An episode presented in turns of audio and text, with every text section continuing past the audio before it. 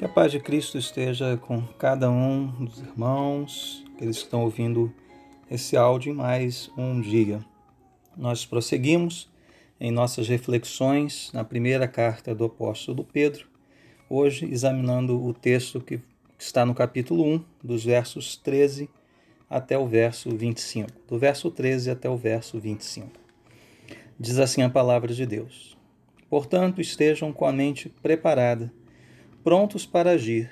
Estejam alertas e ponham toda a esperança na graça que será dada a vocês quando Jesus Cristo for revelado. Como filhos obedientes, não se deixem amoldar pelos maus desejos de outrora, quando viviam na ignorância.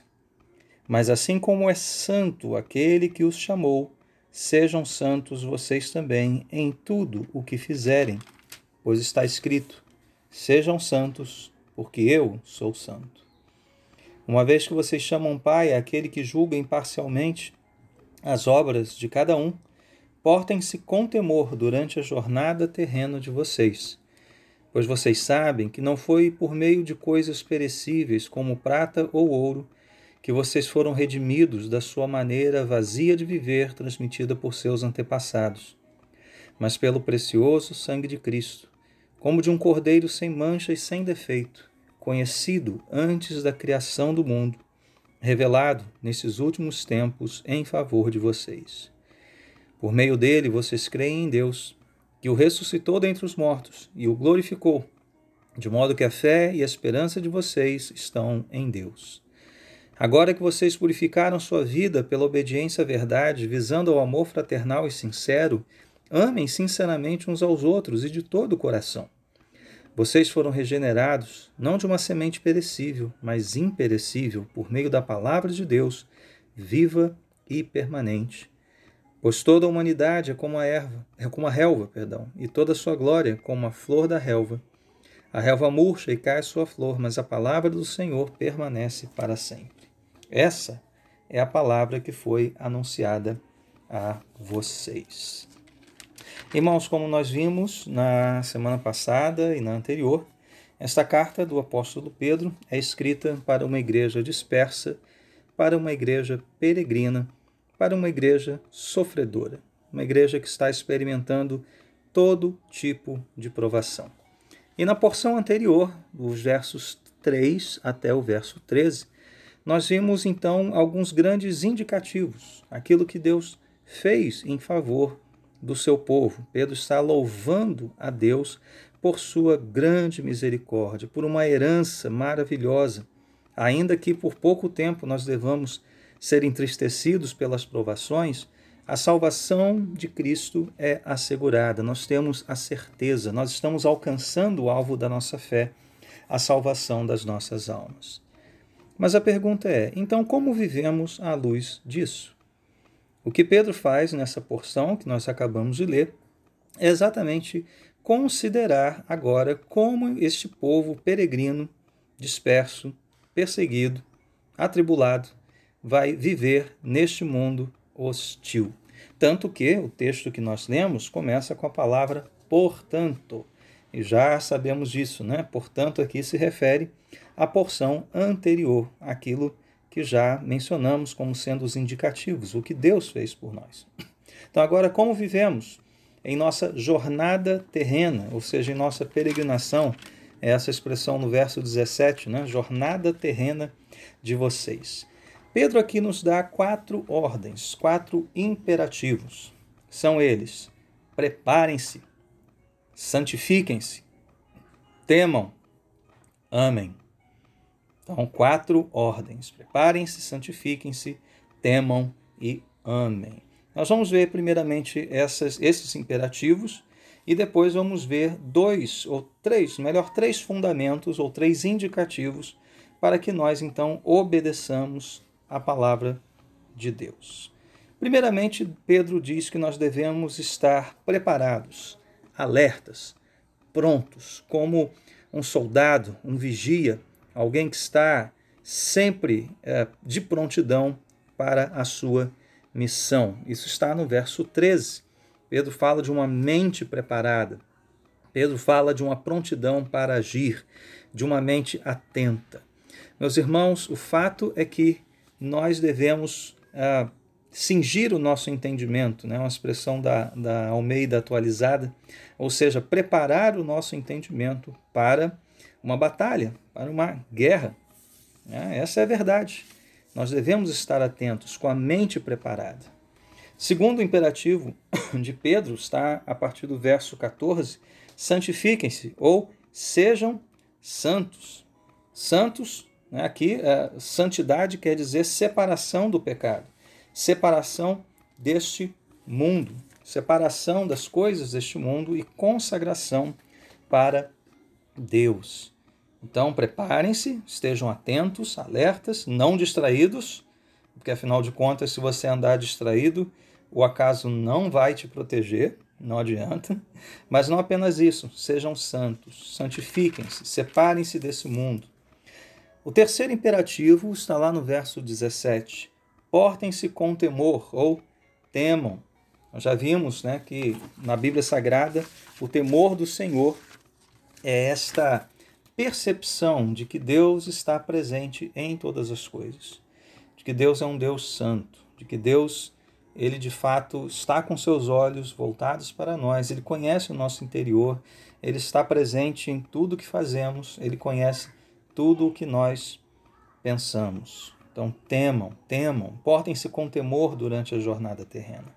E por fim, o quarto imperativo, amem. Amem sinceramente uns aos outros, é o que diz o verso 22. Bom, e aqui você pode estar se perguntando como eu me perguntei. Mas como é que eu vou cumprir isso tudo? Eu me sinto tão aquém, eu me sinto tão distraído, eu ainda me vejo tão longe de um padrão de santidade uh, desejável, aceitável. Eu ainda, ainda me uh, esqueço do temor do Senhor, ainda estou aprendendo a temer a Deus e meu coração ainda não ama plenamente. É verdade, nenhum de nós, nenhum de nós. Mas isso não deve servir de desencorajamento. Muito pelo contrário, quando a Bíblia dá uma ordem, ela não apenas ordena aleatoriamente. As ordens de Deus não são um capricho da parte do nosso Deus. Deus ordena e Deus dá os meios para que nós obedeçamos a sua palavra. E é o que Pedro faz aqui. Veja que Pedro não só dá ordens como um chefe mandão, ele também nos dá os fundamentos, os indicativos, aquilo que vai nos sustentar à medida que nós ah, buscamos obedecer a estas ordens da palavra de Deus. À medida que nós buscamos a Deus, a fim de que Ele nos fortaleça para nos prepararmos, nos santificarmos, temermos a Ele e amarmos uns aos outros. E que fundamentos são esses, meus irmãos? São três, pelo menos, aqui nesse trecho. Primeiro deles, a obra perfeita de Jesus Cristo em favor dos pecadores, em favor da sua igreja, em favor do seu povo. O segundo fundamento é a própria palavra de Deus, aquilo que está escrito. E o terceiro é o caráter de Deus, o caráter do Deus Santo. Então vamos ver como cada uma dessas ordens encontra o seu fundamento e o seu encorajamento na palavra de Deus, na obra de Cristo e no caráter do próprio Deus. Então veja, quando Pedro nos ordena a estarmos preparados, com a mente preparada, prontos para agir, alertas, ele não fala isso sem o fundamento. Qual é o fundamento? É a esperança na graça que será dada quando Cristo for revelado. A promessa se cumprirá. Cristo irá voltar e até lá cabe ao povo de Deus ficar atento. E o que irá nos proteger é a graça de Deus, essa esperança na graça que um dia será plenamente revelada em Cristo Jesus quando ele voltar. Então aqui o fundamento é a segunda vinda de Cristo, essa promessa inabalável que nós temos. Portanto, se ele voltará, estejamos atentos, preparados, com a mente atenta, não distraídos. Deixe de lado as distrações, deixe de lado aquilo que distrai a sua mente e foque-se naquilo que de fato importa. Sejam santos, santifiquem-se. E qual é a motivação para isso? Qual é o encorajamento para isso?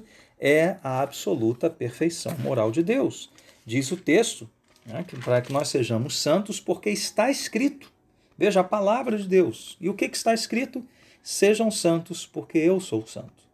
Eu aqui, o de Deus está falando, né? Então sejam santos, porque o nosso Deus é santo. Então veja, a motivação para buscarmos a santidade em nossas vidas, em tudo que fizermos, é o próprio caráter, próprio caráter santo de Deus, a própria perfeição moral de Deus revelada em Sua palavra, conforme está escrito. No terceiro imperativo, temam ou portem-se com, portem com temor, Pedro nos oferece novamente esse duplo fundamento. Primeiro, o caráter santo de Deus. Uma vez que vocês chamam pai, é aquele que julga imparcialmente. Olha só, Deus é o supremo juiz. Deus julgará as nossas obras. Deus julgará a todos. Os que creem não serão julgados para condenação, evidentemente, mas terão suas obras julgadas por Deus. Mas Pedro também oferece o fundamento da obra de Jesus Cristo na nossa redenção. Aqui, uma declaração sucinta, mas precisa e maravilhosa sobre o que Cristo fez por nós.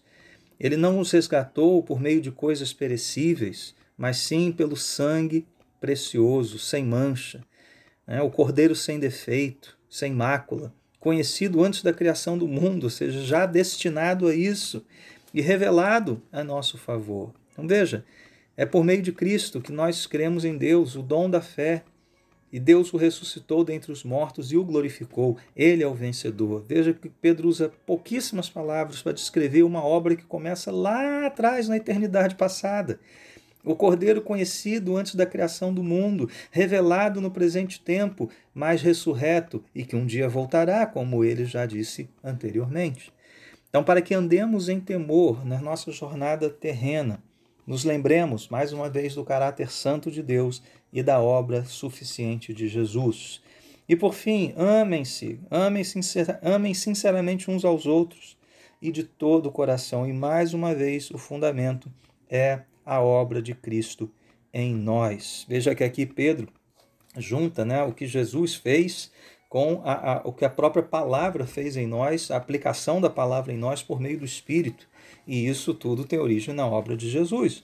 Pedro diz que nós fomos regenerados, ou seja, um novo nascimento, não de uma semente perecível, mas imperecível, por meio da palavra de Deus. E ele cita a palavra aqui, a palavra que permanece. Essa palavra foi aplicada a nós por meio da ação do Espírito Santo. Isso é fruto da obra perfeita e consumada de Jesus na cruz do Calvário. Então, meus irmãos, o que nós temos aqui é o Evangelho. O Evangelho é a respeito, né, obviamente, do que Deus fez por nós. É uma mensagem sobre o que Deus fez, por meio de Cristo, aplicado a nós pelo Espírito Santo, por pura graça, por pura misericórdia. Porém, há uma expectativa da parte de Deus que o Evangelho dirija as nossas ações, dirija a nossa jornada terrena. Uma vez alcançados pelo Evangelho, devemos viver pelo Evangelho. E que tipo de vida é essa que Pedro nos mostra aqui? Uma vida atenta, uma vida pronta, de prontidão, sem distrações, uma vida santa, uma vida temente, uma vida amorosa. Tudo isso graças ao nosso Senhor e Salvador Jesus Cristo, aquele que viveu todas essas coisas de maneira plena e que hoje nos resgata da nossa maneira vã de viver, das nossas distrações, da nossa falta de temor, falta de santidade e aquele que enche os nossos corações com o seu amor. Vamos orar, vamos agradecer a Deus por isso. Senhor amado, Deus Santo, Todo-Poderoso, obrigado a Deus pela tua palavra, viva e eficaz. Obrigado pelo Evangelho, obrigado pela obra de Cristo. Ó Senhor, abre os nossos olhos para esta realidade tremenda. Tu és um Deus santo, de que essa palavra é verdadeira. E o que Cristo fez por nós é suficiente, a fim de que vivamos vidas dignas do Evangelho. Atentos, atentos ao mal, atentos ao nosso próprio coração, atentos à realidade ao nosso redor, santificados por Ti, separados deste mundo, andando com temor a nossa jornada terrena e manifestando amor pelo nosso próximo, o amor com que Cristo nos amou. Nós oramos pedindo todas essas coisas em nome de Jesus. Amém e amém.